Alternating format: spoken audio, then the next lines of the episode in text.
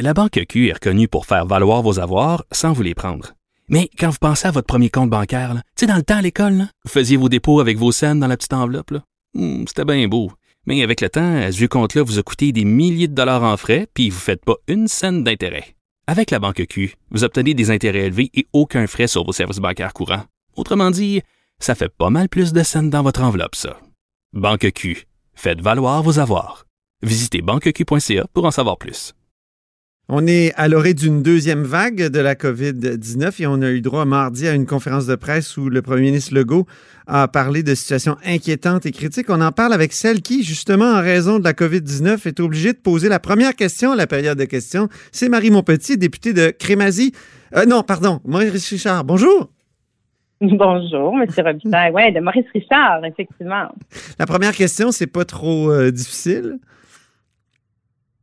Euh, ben, je, oui, ben, c'est effectivement. Hier, c'était l'ouverture de la session et euh, notre chef, euh, Dominique Anglade, comme beaucoup de parents, s'est retrouvé avec euh, ses enfants, avec des petits nids qui coulent et euh, des toux. Et c'est la saison du rhume. Hein? Donc, elle a dû, ils sont tous en famille, aller, aller passer le test. Et, Vous n'avez pas de nouvelles, hein? On ne sait pas si. Oui, on vient d'avoir des nouvelles. bonne nouvelle tout, tout le monde et euh, tous les tests sont négatifs. Donc, euh, Dominique va être de retour à l'Assemblée euh, demain. Donc, mais ça a été un grand plaisir d'ouvrir la session parlementaire hier. voilà. Mhm. Et là, ce matin, en, point de presse, vous demandiez à voir les analyses épidémiologiques qui ont pu conduire le premier ministre à faire une conférence de presse qu'on a qualifiée d'alarmiste, que vous avez qualifiée d'alarmiste. Oui, ben la, la, je sais pas si c'est alarmiste, là, je veux juste être certaine de, je sais que vous êtes très fort en français en plus de ça, puis je me dis le choix des mots alarmiste, je, je, je me sais pas si j'ai dit ce mot-là, mais si je l'ai dit, c'est pas dans le sens de alarmer inutilement la population. C'est juste qu'il a utilisé un ton qui était euh, très euh, très grave, très solennel. Euh, très, il a dit qu'il était inquiet. Il a, mis, il, a, il a vraiment livré une sérieuse mise en garde. Il a dit que la situation elle était critique, euh, que si la situation continuait d'évoluer à ce rythme-là, il y aurait des conséquences graves, qu'il y aurait de nouveau des morts. Euh, donc, c'était euh, c'est très inquiétant ce qu'il a dit hier. Mais on n'a pas le portrait de ce qui s'en vient. Donc, ce mhm. que ce que j'ai demandé, effectivement, et que je, je, continue de demander, on se rappellera qu'au printemps, euh, il y avait une publication qui était faite sur les projections, sur les différents scénarios. Euh, en fonction de, de, la charge virale, en fonction des foyers d'éclosion par région, en fonction du nombre de cas journaliers. Euh, donc, il, faisait une modélisation qui s'était avérée assez précise sur les différents scénarios au cours des prochaines semaines. Euh, j'aurais, je souhaite que le premier ministre dépose ça. Là, je comprends. il aurait dit, suite à notre demande, qu'il n'avait pas ce genre de scénario euh, qui n'en avait pas fait la demande depuis le mois de juin. Donc là, ça soulève, euh, ça soulève un paquet d'autres oui, questions. Oui, est-ce que ça, c'était pas étonnant de voir qu'il n'y a pas de scénario mis à jour euh, et, depuis le, mois de juin? j'ai entendu ça à la conférence de presse du premier ministre aussi. J'étais vraiment étonné. Est-ce qu'il ne devrait pas y avoir un suivi continuel ou un, ajustement continuel de, de tous ces scénarios? Moi, je peux juste étonner. Je, je, je suis, euh, je, choquée. Je suis inquiète. Ben, je, suis choquée, je suis inquiète. Comment il gouverne mm-hmm. et sur quoi il se base pour prendre ses décisions? Euh, il, il, a dit hier, il a dit la situation est critique. Euh, il, il, ils n'ont pas, ils ont pas de boule de cristal, ils n'ont pas de devin. Donc, la seule façon de voir ce qui s'en vient, normalement, c'est des, c'est des modélisations, c'est des données épidémiologiques. Là, il dit qu'il n'y en a pas entre les mains. Donc, je sais pas, tu sais, il, ouvre sa fenêtre, il regarde dehors, puis il dit, hum, ça va bien, le, le vent va à la gauche, le vent va à la droite. Je comprends pas comment il prend ses décisions à l'heure actuelle. Euh, ça, c'est, euh, c'est, c'est hyper préoccupant. Qu'il l'ait pas demandé, je trouve ça, euh, je trouve ça très irresponsable. J'imagine qu'il y aura l'occasion de, de, préciser la raison pour laquelle il l'a pas fait. Mais euh, en plus de ça, depuis depuis le mois de mars, euh, toutes ces modélisations-là, elles se sont précisées encore plus. sais, au printemps, elles étaient déjà assez précises. Euh, mais on était dans un virus qu'on connaissait pas, on savait pas comment il allait progresser. Mais là, six mois plus tard, euh, les épidémiologistes sont encore plus précis qu'ils étaient. Donc, si on veut avoir une lecture juste de comment va évoluer la situation, Ben, c'est sûr qu'il faut avoir ces données-là. C'est la première chose que, qu'il aurait demandé comme premier ministre. Puis c'est pas comme s'il savait pas qu'il y avait une deuxième vague qui s'en venait. On le savait tous. Donc, si vous montrez les analyses épidémiologiques, ça serait celle de, de, juin dernier? Ben, les dernières qui sont publiques, c'est celles du, mois de juin. Mais il dit qu'il n'y a, rien de, plus à jour. Ben, parce qu'il ne les a pas demandé. Parce qu'il doit y en avoir. Il les demande, qui demande des. je je, je, je mhm. suis surprise, puis euh, je vais avoir un échange avec le ministre de la Santé tout à l'heure qui va pouvoir nous préciser ça.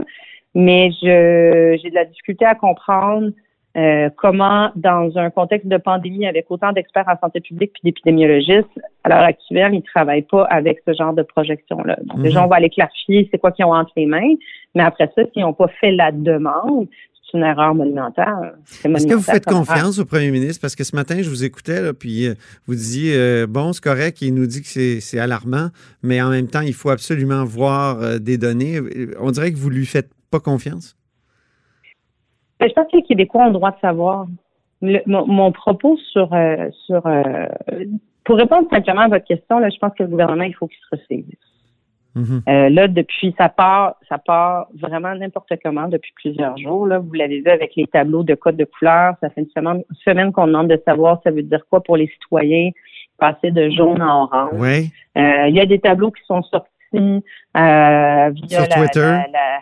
sur Twitter par une présentation de la Fédération des médecins spécialistes. Le ministre en va dire que les tableaux, finalement, c'est des vieilles versions, donc on sait toujours pas. Donc, ça crée de la confusion. Ça crée beaucoup de confusion. C'est ça qu'on reproche au gouvernement depuis le début de la pandémie. Mm-hmm. C'est que ces messages, ces messages sont pas clairs. Mais c'est pas de sa faute, ça. c'est, je veux dire, si, si Patrick Derry a obtenu celui qui, qui a dévoilé les codes de couleur, euh, a obtenu ces documents-là puis les, les a dévoilés, c'est pas de la faute du gouvernement nécessairement. Ben, la faute du gouvernement, c'est quand il a déposé son code de couleur mardi dernier, pourquoi il n'a pas déposé le détail qui vient avec?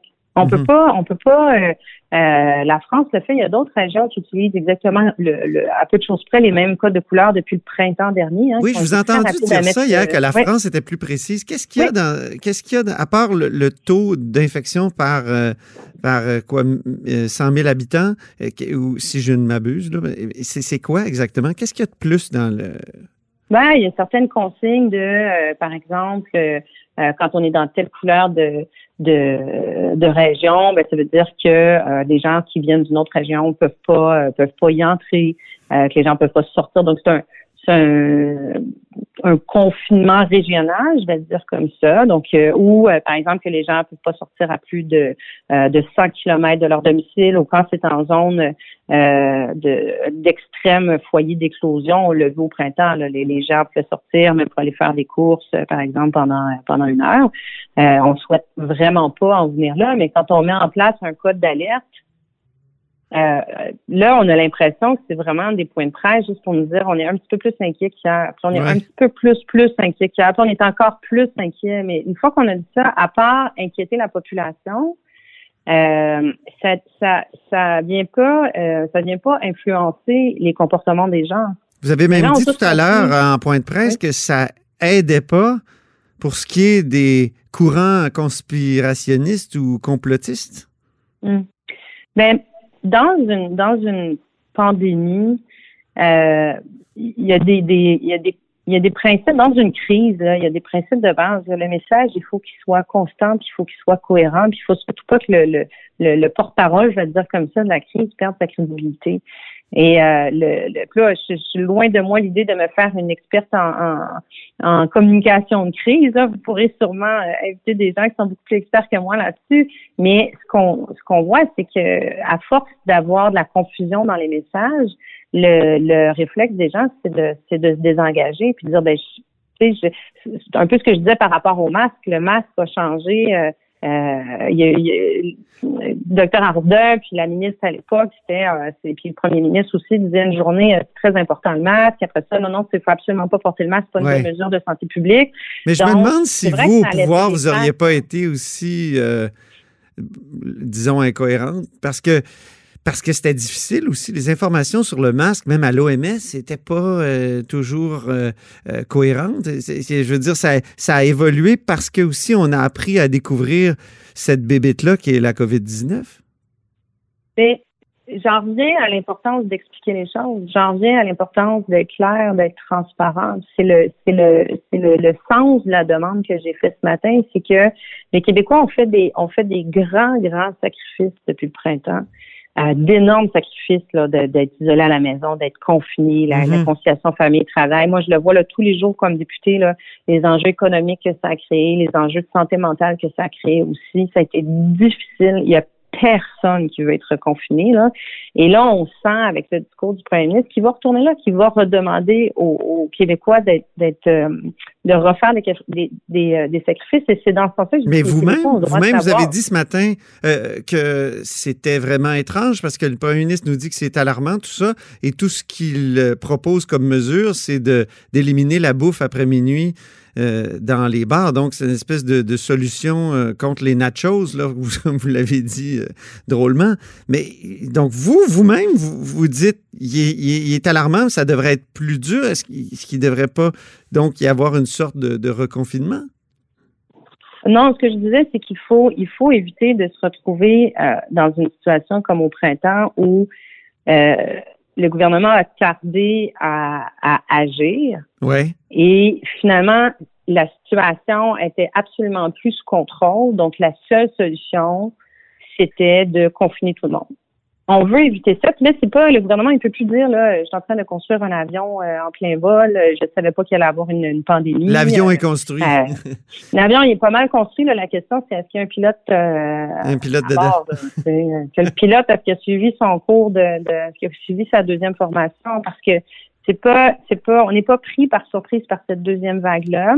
Moi, ce que ce que je souhaiterais que le gouvernement communique, c'est bon en tout cas d'aventure, moi, je pense qu'il faut qu'ils demandent des projections épidémiologiques. Ça, c'est important pour savoir un peu ce qui, ce qui nous tend au bout du nez. Euh, est-ce que les gens, justement, pour que les gens puissent s'organiser aussi, est-ce que les commerces vont fermer? Est-ce que les gens vont devoir retourner? Euh, euh, est-ce que les écoles vont fermer? Donc, la conciliation famille-travail. Je pense qu'il faut permettre aux gens de s'organiser. Mais une fois qu'on a dit ça, si, si on veut éviter que tout ferme du jour au lendemain. Oui. Personne qui souhaite ça, moi la première. Mais je pense qu'il y a des mesures intermédiaires qui doivent être faites pour pas se rendre au point de bascule où euh, on est en point de rupture, puis la situation, est, le feu est pris à la maison. Mais l'interdiction des nachos, c'en est une mesure intermédiaire? Vous vous dites qu'il faut aller plus loin, il faut interdire l'alcool, pas nécessairement fermer les bars. C'est ça, hein? si je comprends bien. Ben, c'est ce qui était ce qui c'est un peu la seule mesure qu'ils ont annoncée hmm. hier. Là. Je pense que c'est une mesure un peu euh, d'interdire de la, vente de nourriture après euh, après minuit, parce que ce que j'ai compris, c'est qu'il y a quelques bars qui, euh, qui en profitaient pour continuer. Ça leur permettait de continuer de vendre de l'alcool après minuit. C'est que la réponse, elle est pas elle est pas à la hauteur de, de ce qui est en train de nous décrire le premier ministre. Il, il est en train de nous dire vraiment euh, c'est ça, le, feu est pris à la maison. Oui, c'est ça. C'est la euh, maison, comme vous dites, c'est à l'intérieur des maisons. C'est ce euh, Qu'est-ce qu'on fait avec ça? Ben, Qu'est-ce qu'on fait? On ne peut pas aller dans chaque maison des Québécois? Ben, on, premièrement, comme je vous disais, on ne sait pas si le feu est pris à la maison. On ne sait pas la, nature de, de on ne sait pas la nature de la crise. De toute évidence, ça va pas bien. Le réseau est hyper fragilisé. On l'a vu, là, des ruptures de services à Maisonneuve-Rosemont, les soins intensifs qui débordaient à Québec cette fin de semaine. Euh, les, les, à Gatineau, ils ont fermé les soins intensifs. Euh, les patients sont transférés à Montréal, pas la porte à côté. Euh, le, réseau est, est, vraiment est, vraiment pas dans une bonne posture. Euh, les, les travailleurs de la santé sont à, sont à bout de souffle, sont épuisés, sont fatigués. Donc c'est sûr que c'est pas des conditions, euh, c'est pas des conditions idéales, mais la responsabilité du gouvernement, c'est d'être encore plus d'être encore plus vigilant, euh, puis d'être d'être transparent. En ce moment, moi, ce que ce que ce que je que je veux que le gouvernement fasse, c'est qu'il nous rassure, qu'il nous dise oui, je sais où je m'en vais. Puis oui, j'ai le contrôle de la situation. Craignez-vous quand vous posez des questions comme ça, Marie Montpetit, d'être une alliée objective des complotistes? Euh, non, je, non. Je, non, je pense que j'ai toujours été, euh, j'ai toujours été euh, avec un message clair sur l'importance de respecter, respecter les consignes de santé publique. Moi, je comprends votre message sur la, sur la transparence, la nécessité de la transparence, mais est-ce qu'il y en a qui pourraient mal interpréter ça et disent ah ben oui, c'est ça, le pouvoir nous cache des choses? Ah, j'ai pas. C'est pas une question de. C'est pas une question de, de cacher. Je, je, je veux vraiment être claire là-dessus. Oui. Pas, je prête pas de mauvaises intentions au gouvernement sur le fait qu'il cache des choses. Mon propos, il est pas là. Ce que, ce que je dis, c'est juste qu'il doit faire un exercice de transparence. Il doit les rendre publics. Je, je, je, puis après ça, ce sera à lui d'expliquer, mais Mhm. pourquoi, pourquoi, pourquoi ils ont ces données-là? Puis ils nous permettent pas d'en disposer. Les gens sont pas imbéciles. là. On n'est pas imbécile personne. Euh, et là, le fait de ne pas avoir l'information, comme je disais ce matin, ça, ça engendre deux comportements. Soit les gens qui disent, ben finalement, je suis pas au courant de rien, donc je vais faire comme ça n'existe pas, puis je continue Mm. ma vie. En terminant, Ça, euh, ça inquiète beaucoup, ouais. beaucoup. Là. Ça inquiète beaucoup de gens aussi, ce qui est les, dit. hein. les gens qui sont les plus inquiets, qui manifestent aussi contre, on a vu hier devant le Parlement encore, est-ce qu'il faut Mhm. euh, les discipliner? Parce que là, manifestement, ils ne croient pas aux règles de la santé publique, donc ils ne les appliquent pas dans leur manif. Or, ils sont Mm. mille. Qu'est-ce qu'on fait avec ça? Hier, Pascal Bérubé, à mon émission, a évoqué la possibilité d'interdire ces, ces manifs-là ou, ou d'intervenir euh, de façon plus musclée. Aujourd'hui, il a nuancé. Vous, qu'est-ce que vous dites?